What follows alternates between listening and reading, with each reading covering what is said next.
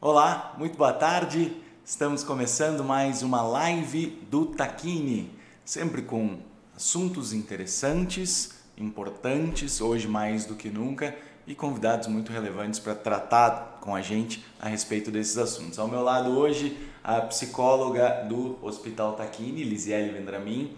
Lise, obrigado pela tua presença. Vamos falar hoje sobre Janeiro Branco, certo? Olá pessoal, boa tarde então. Eu me chamo Lisiele, sou psicóloga do Taquini Sistema de Saúde e hoje a gente veio trazer mais um tema, né? Um tema de, de, de extrema importância, tá? Espero que bata em cada um de uma forma bacana, né? Que as pessoas se identifiquem e, e consigam se conscientizar, né? Da importância desse assunto.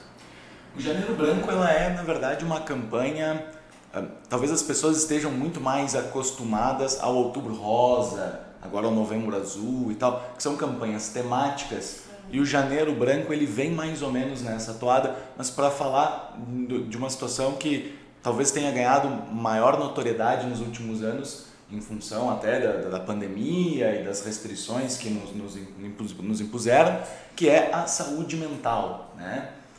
Essa campanha do Janeiro Branco ela não é de ontem, né? Ela já vem um, um tempo, acho que não é a primeira vez que nós conversamos sobre ela, né? Mas a campanha de 2023, ela tem como tema, eu vou até copiar aqui, é a vida pede equilíbrio. Que equilíbrio é esse que a gente está falando e por que, que ele é tão importante? É, assim como a Ali comentou, ela não é uma campanha nova, até é importante falar que nesse ano é a décima edição do movimento no Brasil, né, que na verdade o movimento é exterior, não só Brasil, mas é, é a sua décima edição. E, e sim, nesse ano ela traz, ela traz uma palavra que é até um pouco clichê assim da nossa rotina, a gente fala tanto, né, que precisa de equilíbrio, que a nossa vida ela funciona com equilíbrio.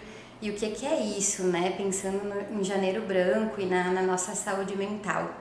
O equilíbrio ele acontece quando parte do ponto que a gente entende que todos nós temos as nossas questões, as nossas dificuldades, né? O equilíbrio ele acontece quando a gente consegue aceitar e entender que sim, né, somos portadores de situações e aprender, buscar estratégias que vão trazer uma melhor qualidade de, de vida, né, de, de saúde mental, uh, é possível uh, evitar que transtornos mentais mais graves e que sofrimento humano uh, aconteça, né?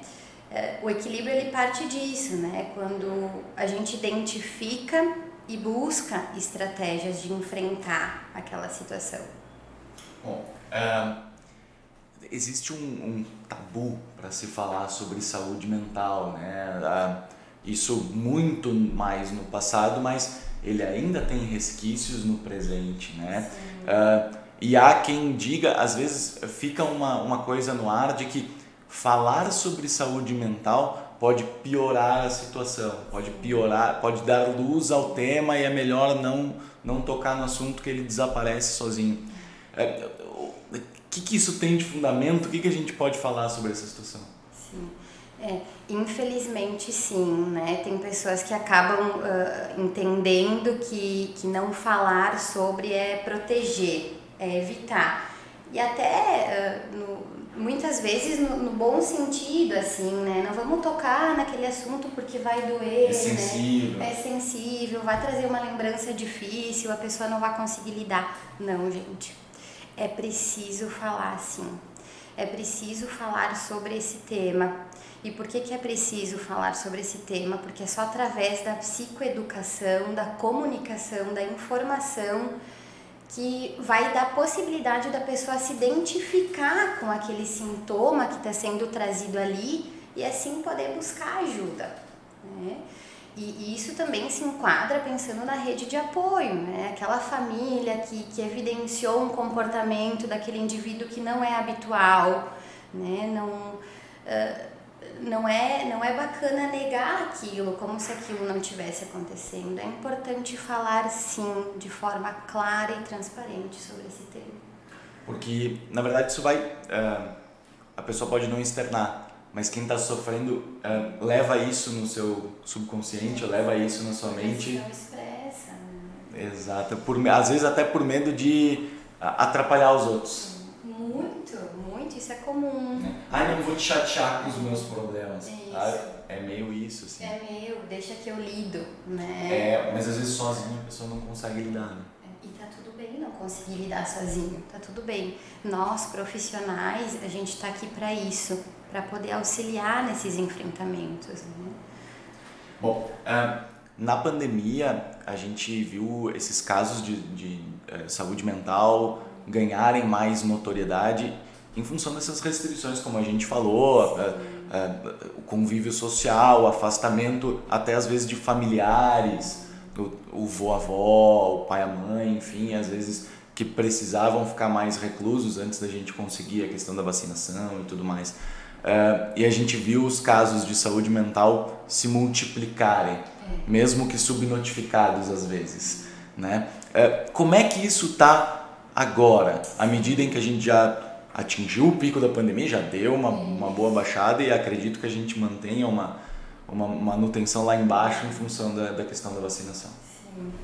É, até a Organização Mundial da Saúde divulgou agora no final do ano de 2022, né, no final do ano passado, que é bem impactante assim esse dado que quase um bilhão né, da população uh, mundial sofre de algum transtorno mental e impacta ainda mais porque 14% né, desse, desse total são adolescentes. Uhum. E por que será? Eu, eu penso que muito também pelo que a gente estava falando agora. Teve a questão da pandemia que trouxe um agravamento, sem dúvidas, isso até a gente cansou de falar, né, inquestionável, mas a questão do próprio tabu mesmo, né, dessa coisa do não falar, é, do não tratar, do não abordar, né? Essa coisa do vamos esconder, né? Não vamos tocar, não vamos refletir. Isso tem contribuído bastante para que esse número gritasse dessa forma. Eu acho que assim, o a adolescência por si só, não sei como é que foi a tua, mas a minha era o seguinte, eu entrava na porta dele, eu entrava no meu quarto, fechava a porta. A adolescência por si só, é, já traz um isolamento Isso, né, natural. natural. Agravado pela pandemia, a questão das uh, tecnologias que te facilitam uma série de contatos digitais, mas te afastam completamente dos contatos físicos que talvez na nossa adolescência a gente estivesse mais acostumado. Isso também uh, faz com que os adolescentes sejam os que mais sofrem nesse primeiro momento. Assim. Sim uh, eu penso que pensar que os adolescentes talvez sofram mais, não, mas penso que é um momento de extrema, eh, é um momento de descobertas, assim, né, de desafios e neste momento não poder estar em contato com, com os amigos, com esse meio social que nos constitui como pessoa, que é o que nos constitui, né, o nosso convívio com o outro. Eh, esse momento que evitou com que o adolescente, a criança pudesse ter esse contato e pensando na, na própria criança mesmo, né, na, na, na fase infantil, prejudicou muito, com certeza. Até uh, essa falta de contato, então ela, ela fez com que os adolescentes eles buscassem outro contato, que é o contato uh, digital, social, né? E que isso também traz consequências, né? A gente vê, vi, uh, nós vimos, enfim, inúmeros adolescentes com relacionamentos abusivos, né? Através desse, desse contato social, então, desse contato digital. Uh, então, com certeza, né, é um público que sofre muito, assim como o público adulto, assim como o infantil, em todas as idades cronológicas sentiram esse impacto. Entendi. Uh, a gente estava falando sobre Covid, eu queria aproveitar o tema também para te perguntar a respeito uh, das questões pós-Covid. Quem passou pela Covid apresentou variadas uh, situações pós-Covid, sequelas, enfim, desde queda de cabelo, que não é o meu caso, né, Thiago, nem o nosso aí, né, nossa queda de cabelo é mais natural, não é pós-Covid, uh, Mas também, assim, gente que tem excesso de suor, apresenta excesso de suor depois da, da, da Covid, assim, mudou fôlego, enfim, coisas que... Memória, exato, são inúmeros... Uh, inúmeras funções que foram afetadas, né? Uh, a saúde mental, teve algum tipo de registro pós-Covid? Como é que trata isso? Como é que está essa situação? Sim é bem importante, né, Ali, porque sim, as, as, alterações físicas elas aconteceram, acontecem, a gente tem, tem vários relatos, mas os impactos emocionais foram intensos, né? É, pessoas, famílias que enfrentaram a perda de, de, um, de um ente querido, né, que tem, tinha um significado na vida, eles buscaram muito acompanhamento psicológico pensando no enfrentamento do processo de luto, né, da perda daquela pessoa que se foi. E quando a gente fala em, em processo de luto, em perda, eh, o, o luto ele não se dá só na perda física de uma pessoa, pela morte mesmo, né? Mas o luto ele se dá quando a gente perde diversas coisas na nossa trajetória. Né? Pensando na pandemia, nas pessoas que perderam emprego, né, nas pessoas que perderam relacionamento, nas pessoas que se distanciaram, que isso também é uma perda, esse afastamento é uma perda. Então, sim, né, inúmeros impactos emocionais uh, da, da saúde mental das pessoas aconteceram, né, e e o, e o bacana disso é que as pessoas elas têm identificado né, e têm buscado esse suporte, por mais que se evidencie ainda esse número tão gritante né, de, de, de, de desordem emocional e psíquica, mas também se tem a informação de inúmeras pessoas que estão em algum tipo de acompanhamento, seja psiquiátrico, seja psicológico, né? Uh, então isso é positivo e coisas boas a gente também precisa compartilhar, né? Legal. Agora, um, eu queria te perguntar a respeito de uh, sinais. Uh, como é que a gente identifica alguém que está uh, passando por um problema de saúde mental? Porque assim, os sintomas devem ser os mais variados possíveis. Não é assim, ah, tô com uma dor no joelho, ele está inchado e eu tô com dificuldade de me apoiar. Tá, eu acho que tu rompeu um ligamento, alguma coisa, sabe? É fácil de identificar, né? De tratar, às vezes nem tanto. Mas uh, a saúde mental, às vezes, ela, ela se manifesta de diversas formas, né? Sim. Como é que isso funciona? Sim. A gente fala do nosso subjetivo, algo que a gente não toca que nem o nosso joelho, né? Então é bem mais. A, a identificação, sim, ela acaba uh, sendo mais complexa. E é bacana essa tua pergunta, porque quando a gente fala em, em sofrimento, né, é, o sofrimento ele é muito pessoal, individual. Né? O, meu, o meu sentir é diferente do teu, né? a gente sente de, formas, uh, de forma diferente. E é, é difícil uh, citar né, quais são os sintomas uh, de alguém que está num sofrimento, no adoecimento emocional, psíquico, porque são os mais diversos, né? Aquela pessoa ela pode apresentar então num primeiro momento um choro excessivo, né? Não é habitual dela, ou ela pode não conseguir se expressar, até mesmo chorar, né? Ela pode se isolar ou ela pode então não conseguir ficar em casa, ter necessidade, aquela ansiedade de precisar sair daquele espaço que ela pertence, né?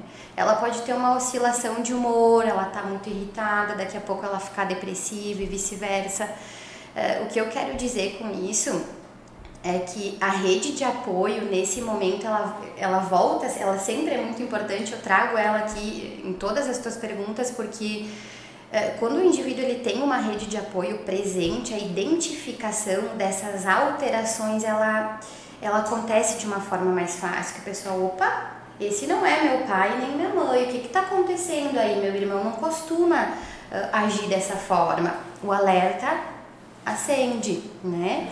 Assim como a psicoeducação, aquela pessoa que está em sofrimento, poder eh, ou escutar aquela, aquela comunicação, aquela informação através dessa live que a gente está fazendo, através de outros vídeos, enfim, é, e, e, se identificar com aquele sintoma. Por isso que é importante a divulgação, a comunicação, abordar ou expressar sobre o assunto, né? Porque a pessoa que ela ela está num processo de adoecimento e ela consegue se identificar com o assunto, ela também tem a, a possibilidade de buscar ajuda. Até porque quem está mais, mais próximo, né, que é essa rede de apoio que tu diz, uh, vai saber quando a pessoa passa por uma situação de dificuldade, né? Uh, se, se, se, a gente é amigo, se a gente é vizinho, vou saber que, pô, olha, assim, são situações que para mim pode não ser nada demais, assim, e para ti pode significar um impacto gigantesco. Sei lá, o meu cachorro tá doente. Meu Deus, meu, aí para ti assim, tá não, beleza, vamos levar ele no médico. Ok, vai levar ele no veterinário. Porque pessoas reagem de forma diferente, né? Exatamente. né? Assim como elas sentem de forma diferente. Mas se a gente está próximo e tu me conhece, eu te conheço, tu vai conseguir saber que diferente de ti, quando o meu cachorro fica doente, eu fico mal. Então tu vai buscar em mim esse isso eu vou te ajudar a identificar, né, que por vezes, talvez no primeiro momento tu não vá conseguir identificar o teu uhum. sofrimento, que é que faz parte do processo dele também, né? Mas eu como tua rede de apoio vou te auxiliar nisso. E como é que a gente faz para abordar esse assunto? Essa é a questão. Né? Como é que a gente vai tocar nessa pessoa? É isso. Como é que eu, eu, eu, eu chego porque, como eu te falei, a, a pessoa às vezes não fala porque não, ai, não quero atrapalhar e tu não sabe como chegar, então fica ali um, um elefante na sala e, e, todo mundo finge que nada está acontecendo e segue a vida. Só que às vezes isso impacta de forma muito mais negativa para quem está so, sofrendo. Né? E aí o que, que a gente faz? A gente evidenciou, a gente faz parte da rede de apoio daquela pessoa que ela está expressando um sentir que não é habitual ou não está expressando nada diante de uma situação de extrema de extrema relevância, assim, uma perda, né? E aí ela não ela se mostra embotada, que a gente diz, ela não expressa. O que que eu faço, né? O que que eu busco, de que forma? Gente, é importante que essa comunicação ela seja de uma forma bem clara e transparente, assim, não tem que ficar escondendo o elefante, como o Ali disse, né? É importante é, abordar aquela pessoa de uma forma que ela entenda que ela está em sofrimento que ela precisa buscar ajuda, né? Até porque não é feio e nem é fraqueza, né? A gente adoecer a nossa mente e cuidar da nossa vida é cuidar da nossa mente, né? E, e, isso precisa ser falado e ser falado e ser falado quantas vezes for necessário. E, e o, a campanha do Janeiro Branco, então, ela tem esse objetivo, né? Ela, ela vem como esse marco temporal para que nós, instituições de saúde, pessoas que trabalham né, de forma autônoma em seus consultórios, uh, que possam entrar nesse movimento e ajudar nessa divulgação porque é só dessa forma, é só através dessa psicoeducação, é só através dessa comunicação que a gente pode trazer né, saúde mental para essas pessoas, pensando num mundo melhor, né, uh, sem tamanho sofrimento e adoecimento emocional. É, é, pensando aqui da forma com que tu com que tu está dizendo, é, fica muito claro para mim que quanto mais próximo a pessoa for do problema, mais difícil vai ser para ela um, ter uma visão de fora e enxergar o todo como um profissional pode fazer. Então, a pessoa às vezes nem nota que ela está mal. Quem vai notar é alguém que está próximo. Mas essa pessoa que está próxima vai notar, vai ser lá o, o clique, o start inicial, mas ela não sabe como lidar. E aí entra o profissional, né? O profissional é fundamental nesse, nesse sentido.